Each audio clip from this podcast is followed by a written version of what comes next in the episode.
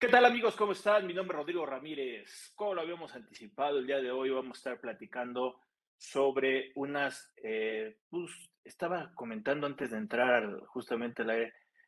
Vamos a ver si son declaraciones, van a, vamos a ver si son este, informativas, vamos a conocer un poquito de estas eh, eh, información que tenemos que subir tanto al Seguro Social como al Infonavit y que son por las siglas el IXOE y el SISU, que ya ven que como nos gusta hablar del IMSS, el Infonavit, este, STP, Secretaría de Trabajo y Previsión Social, a todos los ponemos un montonal de nombres grandes y ya le terminamos diciendo con acrónimos pequeños para poder llevar y entender, ¿no? Como el SAT, así tenemos infinidad de, de palabritas que pudiéramos solo estar identificando este, eh, la E firma y cosas así por el estilo que nos gusta ponerle nombres grandes y terminarle diciéndole a Rodriguito, como luego acostumbramos por ahí hasta decir.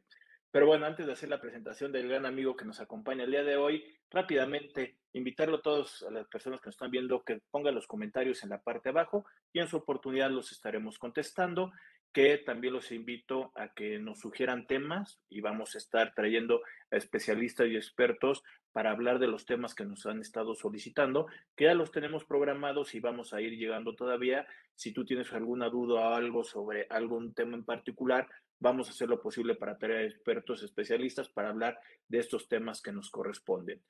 Eh, tengo el canal de YouTube, donde seguramente hay algunos que nos están viendo, que es el canal de Rodrigo A. Ramírez Venegas, que nos, por favor, ahí les pedimos, compartan el material que estamos subiendo, suscríbanse para poder seguir creciendo. Ya llevamos más de dos años con este proyecto. Para seguir creciendo, pues necesitamos que compartan la información para poder llegar a nuevos oídos, nuevos ojos, para poder seguir avanzando con este proyecto, que también nos van a poder encontrar en redes como Facebook, ahí que nos pongan un like, este, también lo pueden compartir de ahí, o que nos busquen en cadenas de distribución de podcast, como puede ser Spotify, como iTunes, como Amazon, como este, Google Podcast, que está subiéndose el contenido diferenciado y seguramente de acuerdo a tus propias afinidades o particularidades puedes tú estarnos escuchando o posiblemente nos puedas estar viendo. Ya después de haber eh, realizado esta eh, eh, introducción de los medios donde nos pueden ustedes localizar y ver. Pues ahora sí vamos a presentar al gran amigo que tenemos el día de hoy. Él es licenciado en contaduría, especialista fiscal y maestro en administración de y contribuciones, todos ellos por la Facultad de Contaduría y Administración, donde él imparte cátedra y que le da mucho gusto pertenecer a las filas de la UNAM, aunque por ahí este, no hayan pasado a los cuartos de final en la este, en, la liguilla. Pero, pero, siempre es un gusto platicar con él, un gran amigo, Francisco Ñáñez. Francisco, ¿qué tal? Buenas tardes, ¿cómo estás? Encantado, Rodrigo. Y la verdad, que qué gran tema este de las informativas, cumpliendo a un año, un año que, que nace esta reforma laboral del 23 de abril y con lo cual salen unas informativas que siguen siendo al día de hoy una gran polémica creo que tenemos muchísimas cosas que comentar en estas. Oye, Francisco, y, entrando, pues ya, ya lo llegaste y ya, ya diste tu, tu perspectiva, ¿no? Pero de la primera pregunta es, ¿es declaración? ¿Es informativa? ¿Es, es chismear el contrato? ¿Qué, qué, ¿Cómo lo podríamos definir este, e, estas, eh, e, esta información que estamos subiendo? Sí, fíjate que muy interesante porque el obligado es el contribuyente que logra su registro, eh, un registro como proveedor especializado por parte de la Secretaría del Trabajo y Previsión Social, que es un trámite que realiza el famoso REPSE ante la Secretaría del Trabajo y Previsión Social. Y al lograrlo, ahora ya se compromete a dos informativas, pero vamos, le llamamos informativas, pero que son del tamaño, un mini dictamen, lo que es por parte del Infonavit, que se llama Sistema de Subcontratación. Y la otra, la del Seguro Social, la veo eh, en un sentido, y vamos a platicar de las dos, eh, de alguna manera un sentido lógico porque habla de información con respecto al trabajador, pero como bien dices, es enviar información con respecto a los contratos, con respecto a tu plantilla laboral, no solamente los subcontratados, sino todos. Es Sí, adelante. E, entonces, partiríamos que el obligado de estas declaraciones informativas, si es que se puede llevar así eh, a estas, sería la persona que está inscrita ante el REPSE, que también lo comentabas ahorita que te estabas presentando, este, pues ya te estamos cumpliendo un año, este, toda esta modificación fue el 24 de abril del 2021 y ahorita que ya estamos en el mes de mayo, pues ya estaríamos cumpliendo un año, independientemente que digamos que la reforma, eh, la modificación es todo esto empezó en el mes de septiembre, pero digamos que oficialmente ya estaríamos cumpliendo un año, pero este tipo de informaciones, primero me tendría que inscribir yo en el REPSE, si es que yo caigo en esta causal, y este, empezar a reportar eh, cada cuatro meses, que ahorita lo, también lo, lo aclararemos, pero sería el inscrito ante el REPSE. Es correcto. Es el sujeto donde ese REPSE le sirve para poder eh, mostrar que, que, brinda un servicio especializado, que ofrece un valor agregado, en donde no pueden compartir con su cliente ni objeto ni actividad económica. Entonces, esta labor que está regulada desde la eh, Ley Federal del Trabajo y que tiene modificaciones, este es el sujeto que tiene que presentar las informativas para el, Seguro Social como para el Infonavit, que de forma cuatrimestral va a informar en ciertas características. Ahorita lo vamos a narrar, pero van a ser el sujeto obligado, el contrato, los temas con relación, incluso con información de su cliente. Por eso lo comentaste muy bien, el chismear o el ahondar en información. Y no solamente es información que hablamos a lo mejor de, eh, de cuestionarios, hablamos de información que se sube también en formatos, en, hablar también de contratos que se suben, en la autorización por parte de la Secretaría del Trabajo y Previsión Social. Entonces, es muy importante verla como tres organismos independientes. Por un lado, la Secretaría del Trabajo y Previsión Social, con ella logré la inscripción y la obtuve y después de, lograr esta autorización, a partir de ese momento que tengo la autorización de la Secretaría del Trabajo, es donde viene la obligación de la presentación de informativas. Pero sin embargo, en esas informativas va a depender de que tengamos contratos celebrados con nuestros clientes, en donde de estos contratos puede derivar a lo mejor en que o hasta presente una informativa para el Seguro Social en ceros, sin contratos o que sí presente una informativa por los contratos que estoy presentando y de acuerdo al periodo que corresponde, como son cuatrimestres, hay que dividir el año en los cuatrimestres de enero a abril, luego el siguiente va a ser de mayo a agosto y luego el siguiente de septiembre a diciembre, como si hiciéramos una división por, por números que fuera del 1 al 4, del 5 al 8, del 9 al 12, y que lo voy a tener que presentar al día 17 del mes siguiente, la presentación de estas dos informativas. Ahí, Francisco, un poquito entonces. Eh, la fecha son cuatrimestre. Es correcto. En estricto sentido, yo ya debía de haber presentado por lo menos una eh, informativa, tanto del Seguro Social como del Infonavit, del 2021, por ser septiembre, octubre, noviembre y diciembre, por lo menos una. Y en el caso de este año del 2022, como dices, ya tenemos cuatro meses avanzados del año y el día 17 tendría que presentar la cuestión de la, informa, de la declaración informativa que ahorita vamos a estar haciendo. Pero déjame también nada más recapitular un poquito. La inscripción del REPSE fue el año pasado, de acuerdo a la modificación que se tuvo, esta mal llamada o llamada, como quieran ustedes, eliminación del outsourcing, y trae el objetivo de que tú te inscribieras como servicios especializados. De ahí el nombre de REPSE, Registro de Prestadores de Servicios Especializados, que también se incluye los que se prestan en servicios cuando estamos hablando que son de manera grupal, este, ahí también pudieran entrar estas personas. Pero es la inscripción, a mí me, si paso los lineamientos, la revisión que hace la Secretaría del Trabajo, me darán un número y ya quedaría así, harían inspecciones y ya veremos cómo nos van las inspecciones. Pero realmente yo no tendría que hacer ni presentarle nada a la Secretaría del Trabajo, ni cuatrimestral, ni mensual, ni bimestralmente. Ya digamos que con el registro en el REPSE ya sería más que suficiente. Después de ahí, sí voy a tener que estar reportándole al Infonavit del Seguro Social. Eso, pero mira, vamos a hacer ahí una precisión muy importante.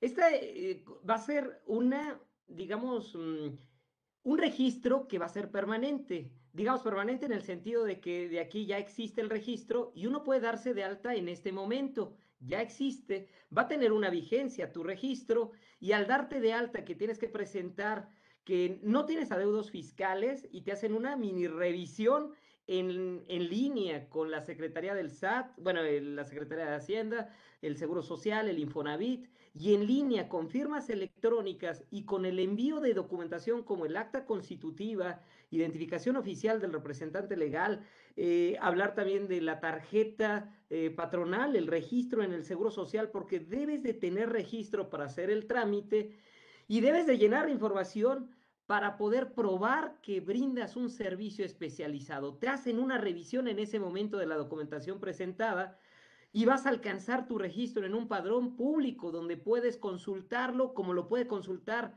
un tercero en, la página de la Secretaría del Trabajo y Previsión Social. Y logro con ello un dato muy valioso, pero en ese momento de tener ya este registro es el que me va a llevar al tener contratos con mis clientes. Y ahí quise hacer esta pausa porque lo primero de que me habla la, la Ley Federal del Trabajo es que con el registro obtenido se lo incorpore al contrato. Debe de haber contratos por escrito y debo de incorporar el folio de aceptación de la Secretaría del Trabajo y Previsión Social, que le incorpore también cuál fue la actividad eh, que fue aprobada por parte de la Secretaría del Trabajo y el número de trabajadores que participará en cada uno de los contratos. Esto en muchas ocasiones en la práctica lo vemos como de entrada pensamos a lo mejor que no tener trabajadores puedo tener el registro y eso no se puede. Debes de tener trabajadores. Segundo, al tener el registro, debo de tener contratos. Y entonces debo de tener contratos por escrito donde le incorpore que porque va a ser el objetivo de estas informativas con el Seguro Social y también con el caso del Infonavit.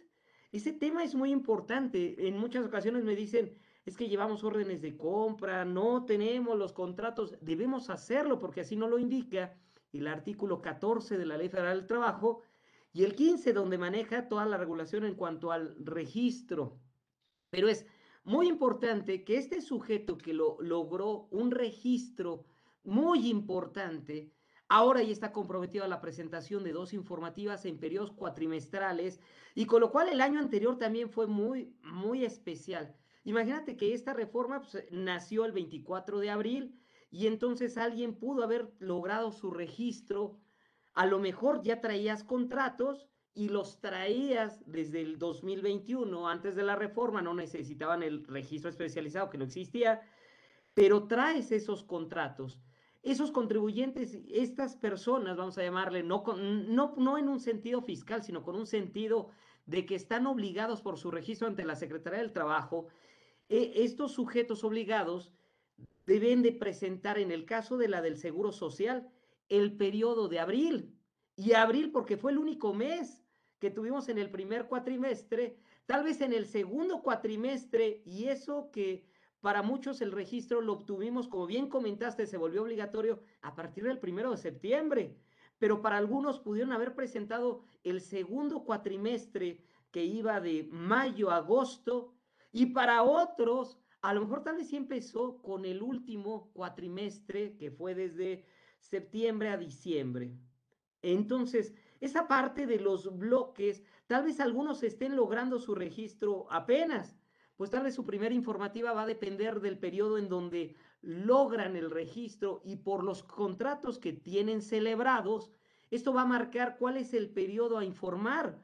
Un periodo que pudiera ser sin contratos celebrados o con contratos y en donde aquí va a venir el objetivo, qué es lo que voy a presentar con respecto a la información de esos contratos por los trabajadores que, que vamos, voy a tener ciertas actividades que tengo una autorización por parte de la Secretaría del Trabajo de Previsión Social, pero lo que me van a pedir estas dos son información muy distinta. A veces pensamos que estos dos organismos, que los vemos como uno mismo, que si yo me doy de alta en el Seguro Social en automático, pues ya lo tengo en el Infonavit y lo vemos como la misma institución y no es cierto, cada una ahorita lo está mostrando en el tipo de informativa, aplicativo, no se parecen en nada, parece que contrataron incluso áreas de programación, la forma de, eh, a través de, vamos, la programación y la forma de cómo están los campos de la información que solicita, son diferentes. Es muy diferente el, del seguro social. A mi gusto, me da mucha confianza el del seguro social, una plataforma que se hace en línea y donde aquí este registro lleva de nombre, y vamos a verla, informativa de contratos, el IXOE, informativo de contratos de servicios especializados. Esta primera informativa, pues vamos, me voy a meter y es fácil encontrar el nombre, la ruta, porque yo le puedo poner IXOE Seguro Social y me va a dar de inmediato cualquier buscador de lo más frecuente. Puedo entrar desde la página del Seguro Social, de el escritorio virtual, de poder encontrar la ruta, pero la información que me va a pedir, de entrada, en los tres, debo entrar con firma electrónica. La firma electrónica es muy importante y sabemos que a veces eh, carecemos de ella, la obtención, que la firma a lo mejor este, hubiera vencido. Debo de tener una firma electrónica para hacer estos trámites. Y también lo primero que me piden estos programas es eh, la aceptación de los términos y condiciones. Y es porque desde el momento que tú te estás registrando, ya te están mandando avisos de que te tienen considerado como un sujeto de entrada, para el REPSE, para la obtención del registro, en el intento de los registros, te tienen ubicado, a pesar de que no tengas tu registro, van a saber qué contribuyente intentó y con su firma y está obteniendo eh, un posible REPSE. Cuando lo tienes, pues la Secretaría del Trabajo, ese registro le va, lo puede en algún momento también cancelar, puede hacer inspecciones, puede con la información que reciba y que compartan el Instituto Mexicano del Seguro Social, el Infonavit o la misma Secretaría con lo que compartan, pudiera ser motivo de que en algún momento alguien le cancelen su registro. Y algo muy importante, las multas por no presentar la informativa son tan altas que con lo cual sí tenemos que poner atención en que, en que la informativa que no tiene días adicionales, no es como en el caso de las declaraciones en el SAT que tienen, tenemos días adicionales después de, del día 17. Aquí no, aquí vencen el día 17. Y por tal motivo también diríamos, oye, la no presentación en tiempo. Si yo lo presento fuera de tiempo, de plazo, entra lo espontáneo.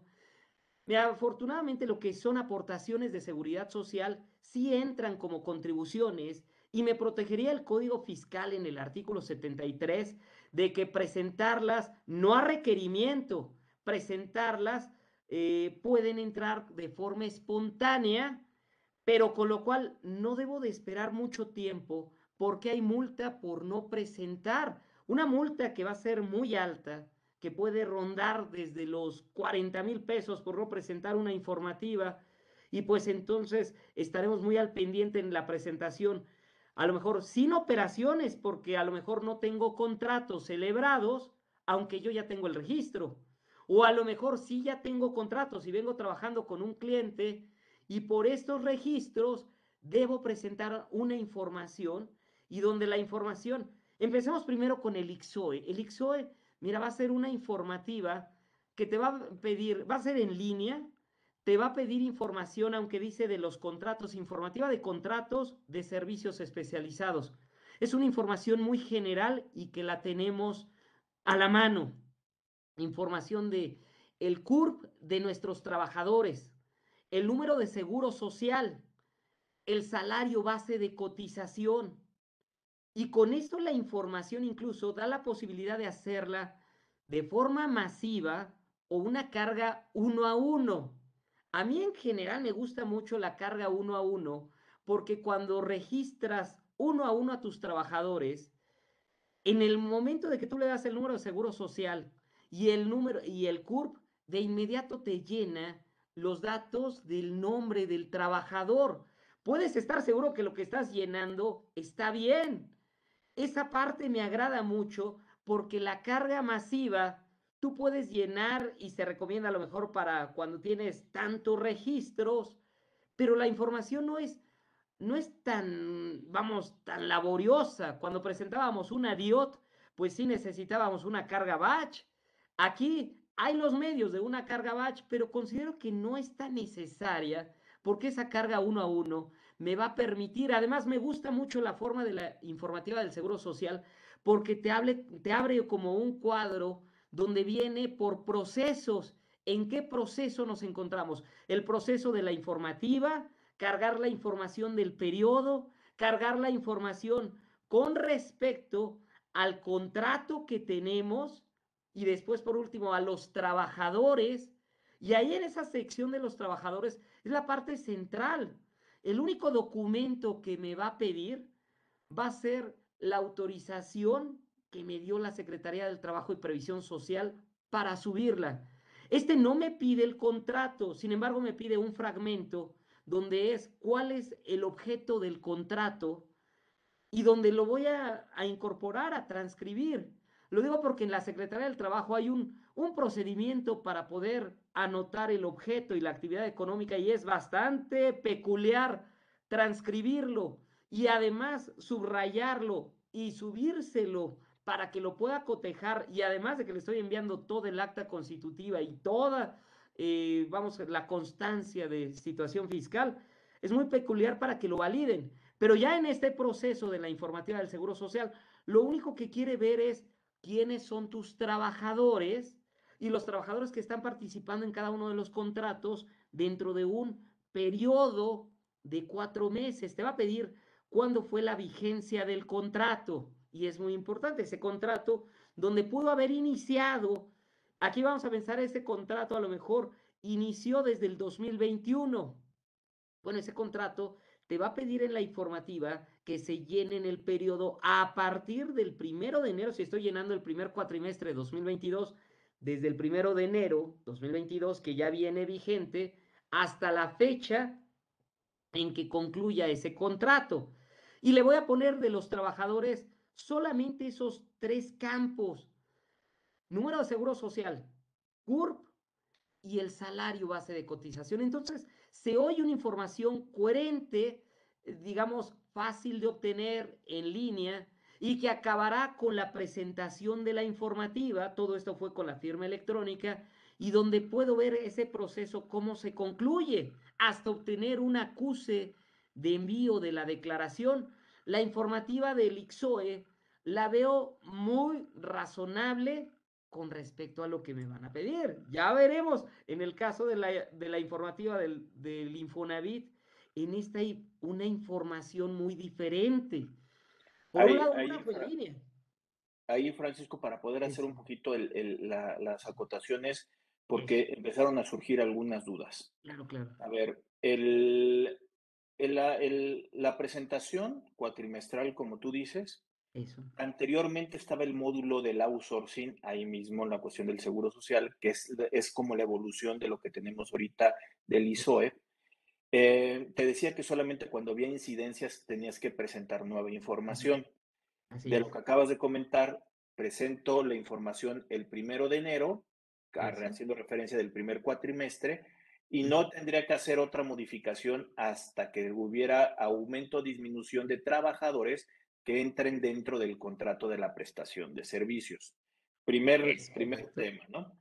Se- segundo, eh, de acuerdo a lo que estás comentando, no estamos hablando ni del CIROP ni del anteriormente conocido Así es, no son estas informativas que ya existían y son aparte para el ramo de la construcción, sí son independientes. Y que si estoy en el ámbito de la construcción, tendría que presentar el CIROP y el, y el, y el, y el ISOE. O sea, son las dos por Así es. la cuestión del tema de la construcción. Pero en estricto sentido, si yo soy un tema especializado no de construcción, solamente con el ISOE ya nada más sería la presentación correspondiente. Ahora, de acuerdo a lo que estás también comentando, el riesgo de no presentar la información por el simple hecho de tener el, el registro Estamos hablando que ya me va a generar a mí un problema porque el Seguro Social tiene la base de datos de los que están en el registro del, del REPSE y me van a venir a preguntar por qué no he venido yo a informar sobre los contratos. Que aquí entra la otra. Puede ser que yo tuve el registro del, del, del REPSE y dices, me lo cancelaron después porque ya me revisaron bien y que yo no entraba ahí. Pero cuando se le da la notificación al Seguro Social, pues al final de cuentas ellos ya tienen que, que, que el patrón Rodrigo Ramírez entró al REPSE y por lo tanto tiene que estarlo y estar reportando. Cuando en la realidad lo que Rodrigo puede estar haciendo es una prestación de servicios.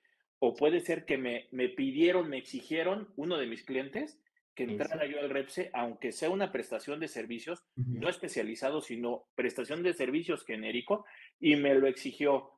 Pero al final de cuentas, la operación no es de registro ante el ISOE. De todos modos, voy a tenerla que presentar en cero, ¿no? Ser un poquito el panorama resumiendo. Porque eh, tienes toda la razón en esto. Se ha creado un tema que desafortunadamente eh, la Secretaría del Trabajo también lanzó una guía y en aquella guía a veces le hacemos más caso a los puntos de la guía y lo cual sería un error pensar que, que no necesitamos el REPS. En, en, ocasiones nos lo pide el cliente y nos obliga a tener este registro y al tenerlo, pues tengo que dar lugar a las informativas, así sea sin contratos. No ha habido contratos, tienes un registro, pero vamos, no tienes contrato de servicios con estas características, hay que mandar la informativa del IXOE y del CISUB. ¿Y qué pasa cuando yo no era un, un REPSE porque no existía antes de abril del 2021, ¿Eso? pero sí era yo un prestador de servicios conocido como outsourcing y ¿Sí? nunca reporté en cuanto al seguro social. Pero ahorita que ya me hicieron obligar para la deducibilidad y el acreditamiento de mi cliente, pues ya me entré a la cuestión del REPSE. ¿Me podrán exigir no del, no del sí o sí, sino de lo del outsourcing hacia atrás, el seguro social sobre estos contratos? Pues fíjate que ahí es una situación que sí se podría hacer definitivamente. Se trata de regularizar como una reforma que busca y por eso darles tanto margen, un periodo de tres meses para que naciera el programa, para que pudiéramos hacer el registro, incluso un mecanismo de sustitución patronal que también fue eh, permitido en un lapso para que pudieran pasarse trabajadores a una eh, empresa, organización, sin tener que pasar los activos, como ya en la modificación ya quedaba establecido que la única manera de sustitución laboral era con activos. Entonces, considero que la revisión hacia atrás que puede darse, lo cual tienen facultades las, las autoridades de hacerlo, sin embargo, la revisión la van a enfocar a partir de este momento con la reforma, que desde el primero de septiembre la única manera de ofrecer un servicio especializado es con REPSE y que conlleva las informativas cuatrimestrales que van a acompañarse para que puedan validar información. La información que del, del Seguro Social va a pedir, vean, hay una información y, me se me pasó decirles un campo que es muy controvertido. Hablamos de periodo, ese está bien. ¿Qué periodo es el que informamos?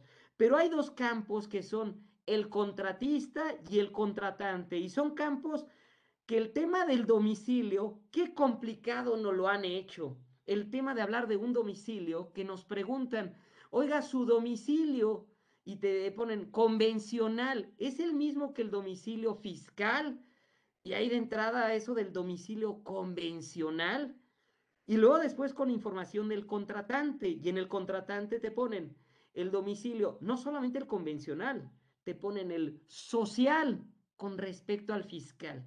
Y ahí lo que me gustaría eh, dejarles con esa tranquilidad, ¿qué son estos domicilios? Miren, el domicilio convencional es el acuerdo de voluntades que tenemos, que lo vemos a través de un contrato, y entonces ese domicilio es el que nosotros estamos obligados a incorporar un contrato por escrito con nuestros clientes y ese domicilio que aparece ahí es el domicilio que quieren ver si es el mismo que el fiscal. Ahí no habría problema a lo mejor con eso del domicilio convencional. Pero vamos al otro domicilio que se lo piden al contratante, que le dicen, su domicilio social es el mismo que el fiscal. Y es que eso del domicilio social, quiero verlo como el lugar en donde concurren el contratante, el contratista y a lo mejor hasta los clientes de, de quien nos contrata. Vamos a pensar que fuera un centro comercial. Ese lugar, la pregunta que nos están haciendo si ese domicilio social es el mismo que el domicilio fiscal del contratante, de quien nos contrató. El que está presentando las informativas es el contratista, digamos, es el sujeto que tiene el registro en el REPSE. Esta persona va a llenar entonces en dos campos, por un lado, si el domicilio convencional es igual que el fiscal, y por otro lado, si para el caso del contratante, pues bueno, el social y el convencional son iguales que el fiscal. Ahí vamos, la respuesta, ¿qué pasaría si no fuera el mismo? Nos va a pedir que anotemos cuál es un domicilio y cuál es el domicilio fiscal.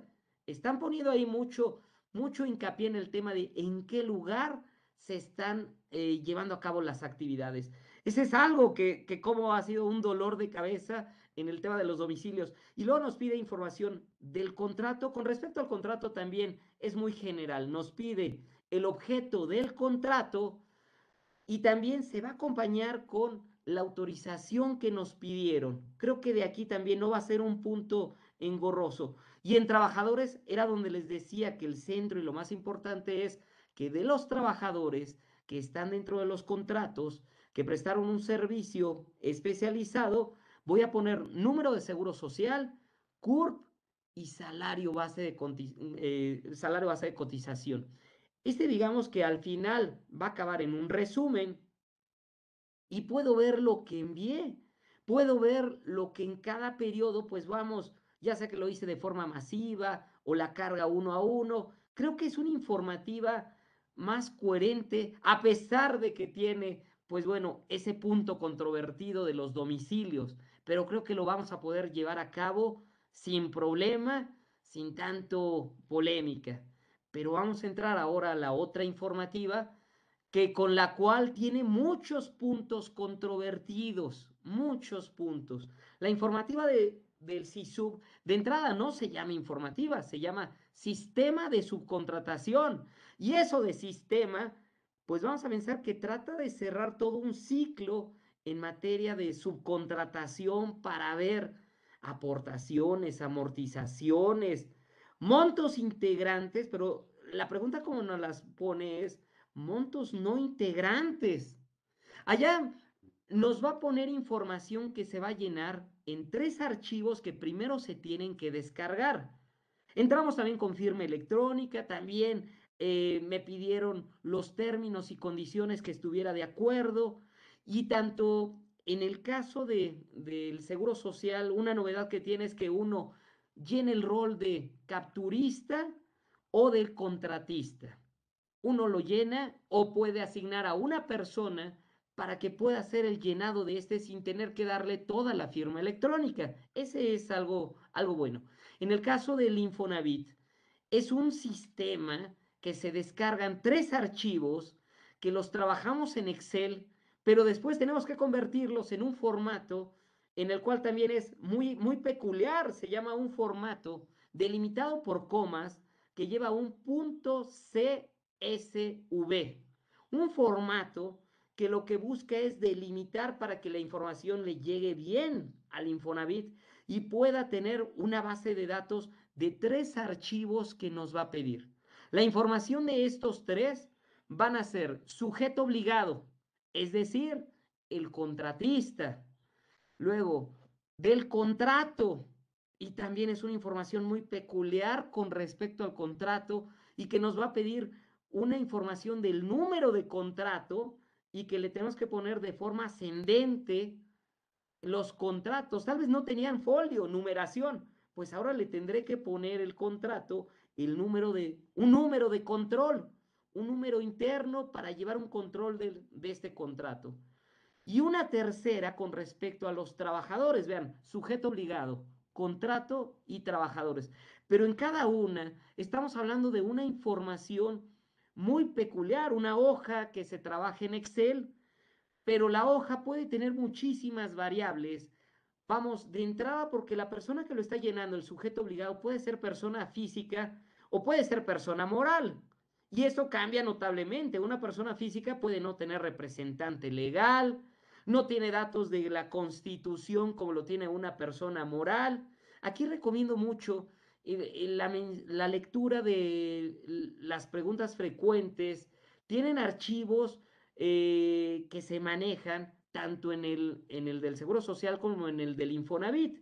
Esto está bien, pero el Infonavit incluso me gustaría recordar que cuando ya estaba por presentarse el primer cuatrimestre, lanzó una, no fue una prórroga, fue una, solamente un aviso que decía, vamos a considerar que porque es un programa de nueva creación, que porque estamos conociéndolo y vamos a comprometer a que el Infonavit va a poder eh, ver con ustedes y difundir, por lo cual no va a haber multas ni sanciones y lo extendió hasta el periodo del 18 de octubre, con lo cual no se manejó como una prórroga, fue un, un periodo que no iba a haber multas y sanciones, lo cual eso se terminó y ahorita diríamos con la información ya se habrá corregido, la realidad es que hay mucha información que todavía no se ha corregido. Por ejemplo, el, el Infonavit, si no hay contratos, se tiene que presentar un aviso por escrito y aunque ha prometido que va a tener, al igual que el Seguro Social, una informativa electrónica donde se mande el tipo de declaración, donde por un lado viene la declaración con información o sin contratos. El Seguro Social lo tiene, el Infonavit lo ha prometido y es una situación muy especial. Todavía hasta eh, de lo último que había visto, esa informativa, como no viene contemplada tal informativa, llenar un escrito que le mandemos y que le digamos, no hubo contratos en este periodo Infonavit. Esa situación es una carga administrativa y con lo cual, pues ya nos causa incertidumbre porque si va a haber una multa quien no la presente. Entonces, ahí lo veo como un punto muy especial. Otro que le veo es la información que nos pide. En algún momento estos institutos, yo creo que van a estar trabajando con el tema de tener emisiones mensuales y bimestrales que van dirigidos a patrones de la subcontratación especializada. Pero hoy todavía no existe. Hoy la información, y que vamos a ponerla porque es, es polémica, es una información que habla de un cuatrimestre en el cual se incluyen dos bimestres y la información de un bimestre, cuando vemos una emisión mensual o bimestral, esa famosa EMA o EVA, y las leemos, me habla de una información que va amarrando el pago de aportaciones de crédito de trabajadores con crédito o sin crédito o amortizaciones de vivienda en un periodo bimestral. Pero el problema está que cuando voy a llenar una informativa equivalente a cuatro meses, ¿Qué información debo de poner? Porque la guía solamente me hace mención a la información que amarre con la información del SUA, con la información del CIPARE, con información que amarre con información que, que van a validar con respecto a lo que se ha pagado de cuotas, pero los pagos los he hecho en un periodo bimestral. Y esto me habla en algunos campos de información de un periodo que equivale a cuatro meses. Entonces, vamos a verlo aquí en, esta situación. Cuando me habla del sujeto obligado, hay tres campos que me preocupan. Aportaciones de trabajadores con crédito, sin crédito y amortizaciones de vivienda. Ahí vamos a ver que el Infonavit, eh, su objetivo es poder otorgar crédito a nuestros trabajadores para que ellos accedan a su vivienda. De ellos se paga un 5% sobre el salario base de cotización, allá le llamaríamos salario base de aportación, y en un periodo bimestral en el cual eh, esa emisión nos va llevando control, nos dice quiénes son los trabajadores con créditos o sin créditos, y la forma incluso de cómo se ha determinado el crédito, que también viene una unidad de actualización especial, pero lo podemos ver a través de en el rastreo de esas de esas hojas que descargamos incluso desde el ITSE. En esta información me gustaría recomendarles que la que habla del trabajador, tratemos de amarrarla al periodo de cuatro meses, por lo cual en materia de aportación y amortización sí me gustaría ver sumadas las aportaciones y amortizaciones en un periodo equivalente de cuatro meses y que pudiéramos tener, y en este no es solamente de nuestros trabajadores subcontratados, no es de toda la plantilla laboral. Si yo tenía una plantilla de 50 trabajadores y solo dos son por una actividad especializada, debo de mandar la información de los 50 trabajadores, porque es la única manera que va a amarrar con respecto a los trabajadores que se tienen. Entonces, me habla por eso de información del sujeto obligado. Me va a pedir en el sujeto obligado, pues bueno, la información de su domicilio, la parte de si somos moral, cómo se constituyó, la parte del notario, pero concluye con esos campos y, y en algo que le hago también crítica ya al Infonavit, porque mandó un tríptico aparentemente de ayuda, pero si lo vemos la información no ayuda. Habla de cantidades de millones y esos, quien paga cantidades de millones, que realmente no fue un caso real, fue una información tratando de darle cifras de que hay campos numéricos, alfanuméricos, pero en realidad no lo hizo con un caso porque considero que el, que el Infonavit si trata de acercarse y tiene su portal de patrones, de ayudas, pero aquí creo que el Infonavit le hace falta el poder mostrar información y aclarar la guía lo único que dice es que amarre con la información del CIPARE y del SUA. Y vamos, esta información lo dejan a la parte de tener que amarrar. Esta información al final sería una sumatoria de aportaciones y amortizaciones. Creo que lo podemos librar sin problema. Vamos a otra parte igual muy polémica. la, la del contrato, lo único que les decía es que el contrato hay que llevar un control de números ascendentes y que lleve cuántos contratos y que de cada contrato que tengo, de esos contratos que se manejan ciertos campos, pero es una información que también se llena también con este. Creo que la información más polémica está en información del trabajador, porque en esta información del trabajador, que yo puedo tener a lo mejor los 50 trabajadores, unos cuantos participaron en algunos contratos, y decimos, oye, este trabajador pudo haber participado en dos o más contratos. Si se llena en uno, ya no va a ser necesario presentarlo nuevamente porque estaría duplicando la información, pero es necesario asentar la información de un trabajador donde aparezca su número de seguro social, su CURP del trabajador, y en una línea se llena del trabajador, y voy a llegar a una parte final, que esa es la que me preocupa, información con respecto a la integración de su salario. Me va a pedir elementos no integrantes. Y esa parte se habían quedado en nuestros papeles de trabajo y nunca los habíamos informado. ¿Saben? Tenemos un artículo 27 de la ley del Seguro Social que nos habla de qué elementos integran.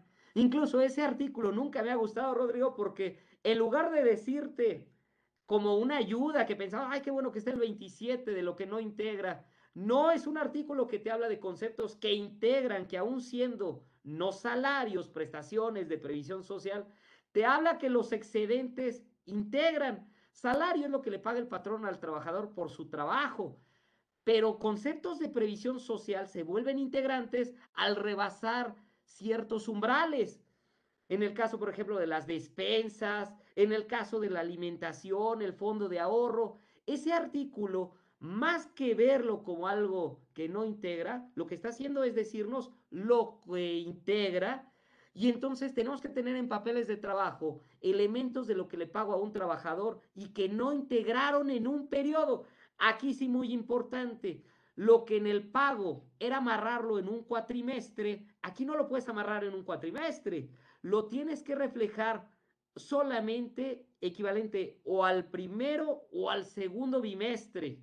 Bueno, al, primero o segundo del cuatrimestre donde estés, porque a lo mejor estamos hablando del segundo cuatrimestre, que son los periodos, pues a lo mejor de los periodos que van de los meses 5 y 6, 7 y 8. Y entonces, ¿qué problema de que la información que estoy manejando, hoy no hay una emisión mensual o bimestral que hable de cuál es la que voy a presentar? Entonces, aquí es donde tenemos que poner mucha atención porque ese salario base de cotización con elementos en la parte fija y variable se determinó de forma diferente.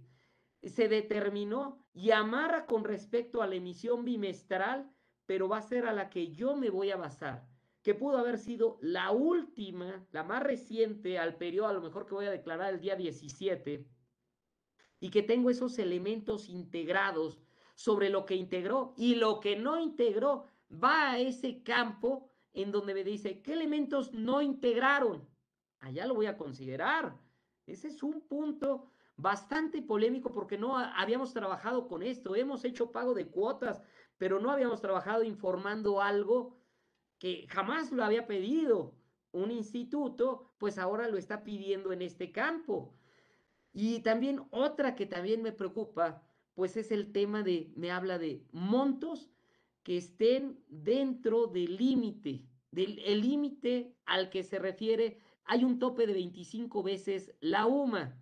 Si yo rebaso de 25 veces la UMA, estaré integrando un salario con este tope, cuyos topes son desde el salario mínimo y hasta 25 veces la UMA, pero lo que me está pidiendo es monto que está eh, de diferencia con respecto a este. Este es un campo también sumamente peculiar y por eso creo que son en donde todavía del Infonavit le hace falta mucho, mucho que nos ayude a aclarar, a tener los temas de que eh, lo que queremos es informar. No queremos tener la multa, incurrir en ella, pero considero que también la información que tanto en guías, ayudas, soportes, las preguntas frecuentes están, pero todavía las preguntas frecuentes considero que todavía no son suficientes para poder aclarar estos puntos, para dejar a nuestros participantes, bueno, con la tranquilidad de qué es lo que voy a informar. Vamos, esta es una información que debes de amarrarla con papeles que tenemos. Si bien en relación a lo que, cómo estamos integrando los salarios de nuestros trabajadores y lo que corresponde a un bimestre, ¿qué fue lo que armó? En este van a, van a existir elementos para un sueldo fijo, variable o mixto. Cuando tenemos elementos fijos únicamente, pues vamos, esto se presentó un aviso desde que se dio de alta o hay las modificaciones y este se mantiene y tengo elementos de cómo se integró, porque integran para este elementos como el salario, el aguinaldo, la prima vacacional y que integramos eh, de manera fija. Pero cuando llega a haber elementos variables, que en muchas ocasiones sí los hay, pero a veces también he visto en empresas que a veces no los están informando y es algo muy importante. Cada bimestre les estaría cambiando si hay pago de horas extras, si hay bonos, si hay comisiones. Ahí es donde tenemos que poner más atención porque en estos los elementos no integrantes sobre los que integraron y presenté avisos, es ahí lo que, lo que le voy a estar informando en estas informativas. Fíjate ahí, Francisco, este, cuando empezaste a platicarnos que, que estabas saludando, dijiste, el CISUB es un dictamen. Así es eso. y lo, acabas, lo acabas de describir ahorita con todo esto.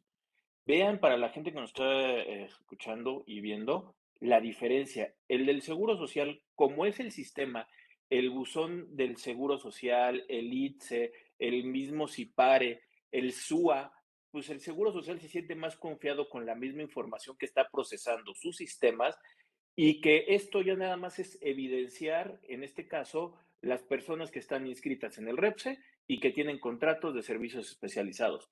Pero en el caso del Infonavit, como lo acaba de escribir ahorita Francisco, es un dictamen y más porque no solamente son los trabajadores que están trabajando en el área del servicio especializado y que tienen crédito, sino son todos los trabajadores y que se les paga eh, como patrón el 5%, lo amarran con cada, cada cuatrimestre, que en realidad la información deberíamos estarla procesando por bimestre. Esto es un sistema que lo está subiendo como un dictamen y comparen contra el dictamen del Infonavit que se presenta y van a ver que van a tener muchas cosas asimiladas entre una y la otra. Con lo que nos acaba de comentar Francisco, yo podría meter mi cuchara en este comentario. La finalidad de esta eliminación del outsourcing y de la generación de servicio especializado era ver los derechos de los trabajadores que realmente tuvieran ley federal del trabajo y que obvias razones pagaran las cuotas respectivas, Infonavit y lo que sea el Seguro Social. Y creo que por lo menos con la descripción de lo que nos acaba de decir Francisco del lado del Infonavit, se excedieron de la barda, porque no solamente es una cuestión de ver los derechos del trabajador, sino lo que están haciendo es utilizando un sistema para poder amarrar contribuciones que van a estar cayendo a la cuestión del, del Infonavit. Es el resumen, Francisco, si me lo permites. Sí, así es. Es lo que están haciendo, ¿no? Totalmente. Vean columnas que dice monto de percepciones variables, monto de percepciones fijas, días de incapacidad. Y viene la, la columna que dice percepciones no integrantes al salario base de aportación. Entonces, no son campos tan sencillos que la otra era una información que la teníamos a la mano en el Seguro Social. Esta no la tenemos y tendremos que desmenuzar lo que tenemos porque con esta información que le estamos subiendo, imagínense que la Secretaría del Trabajo viera y, dice, esto no me checa con nada, pues le voy a quitar el registro. ¿De dónde está sacando la información?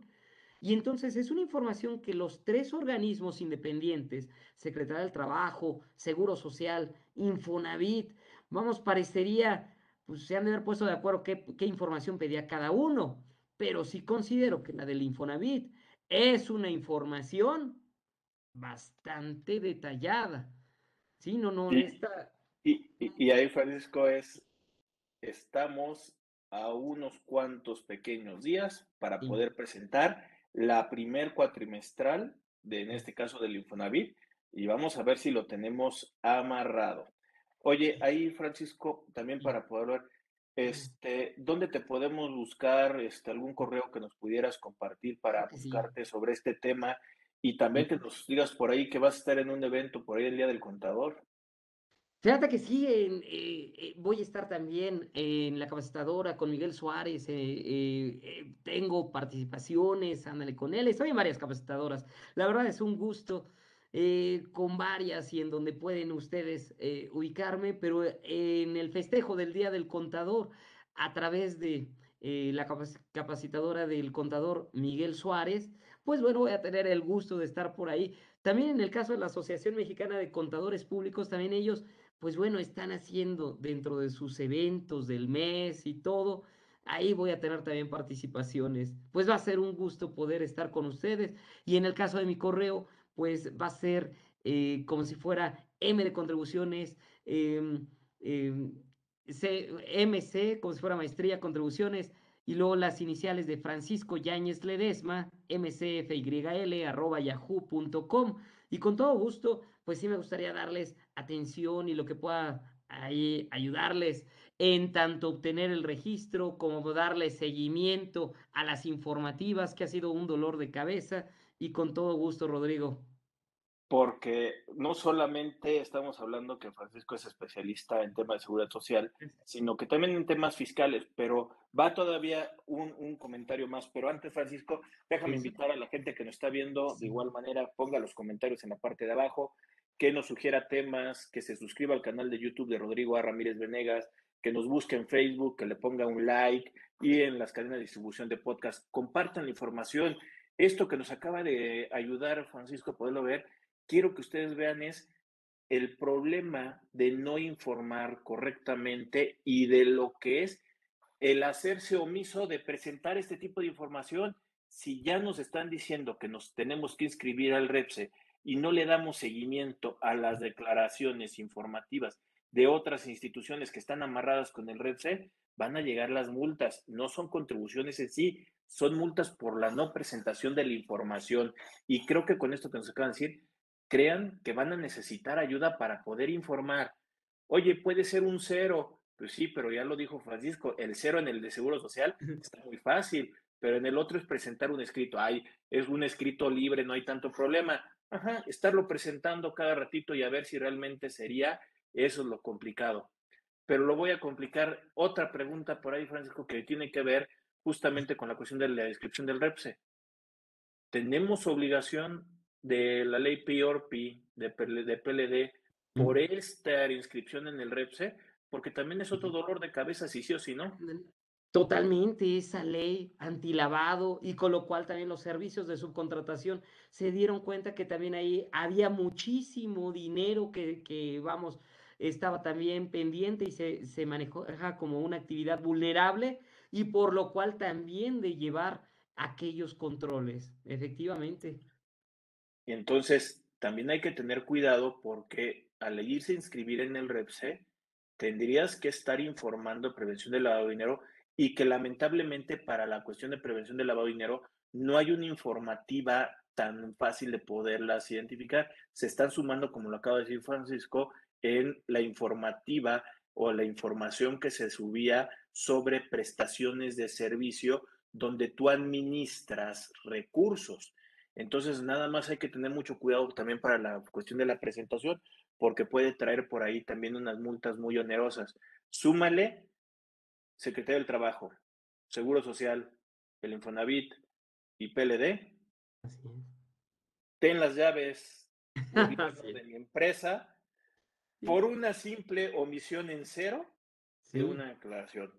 Ya se presentó el tema con una donataria, con una asociación religiosa que tenía que presentar ceros porque se inscribió por el tema de donativos y no lo cumplió.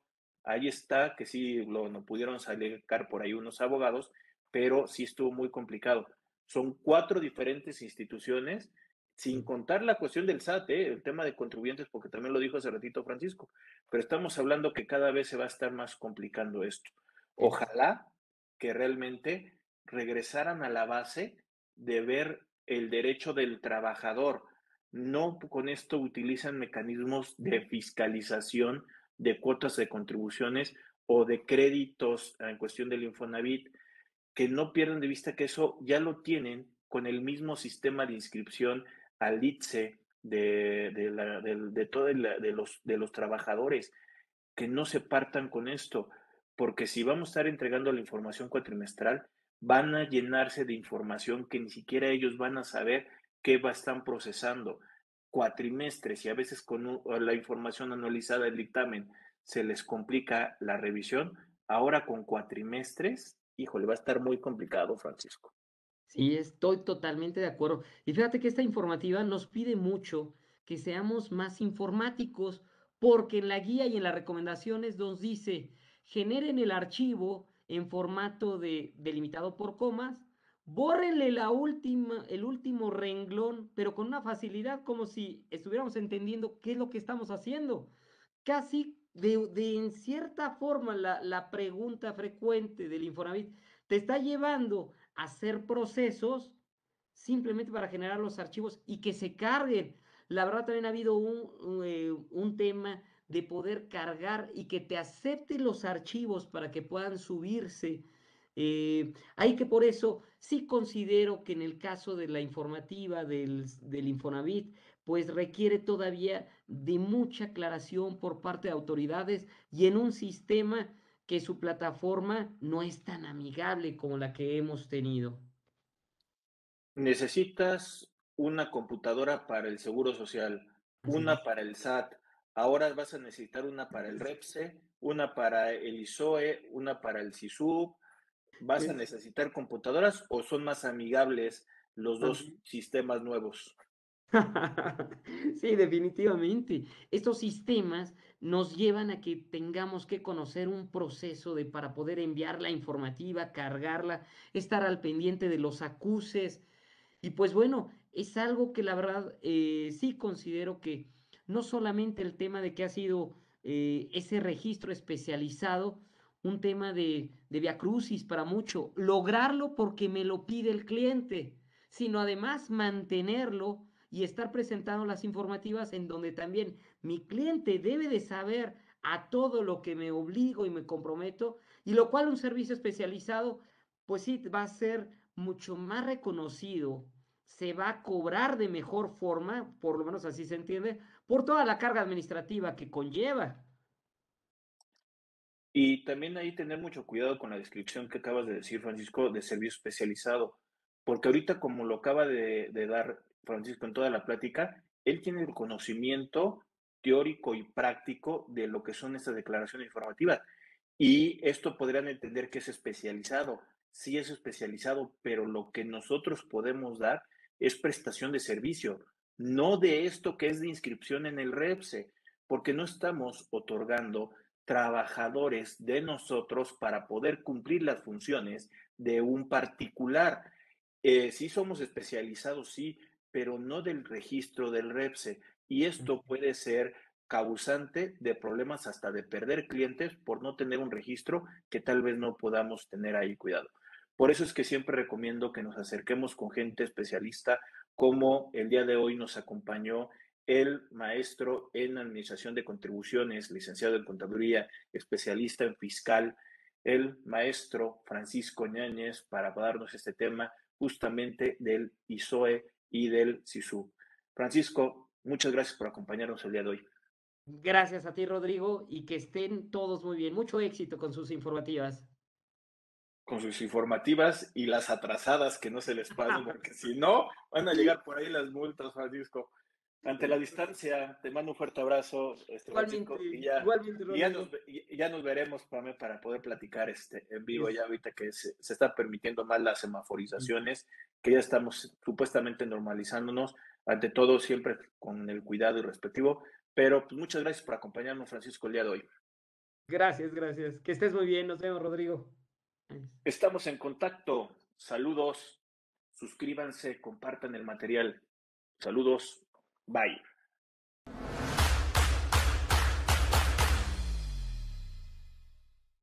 Si llegaste hasta aquí, te pedimos que te suscribas al canal de, de, YouTube de Rodrigo Ramírez Venegas y también que nos apoyes dándole like a la página de Facebook. Te recordamos que si tú quieres saber más de 10 datos rápidos que te pueden llegar a, servir en tu día a día, aquí, apriétale aquí, aquí lo estamos poniendo. Y también te sugerimos que le puedas dar a, like a esta lista, que lo que te va a ayudar es a darte contenido de las entrevistas que estamos realizando a través del canal.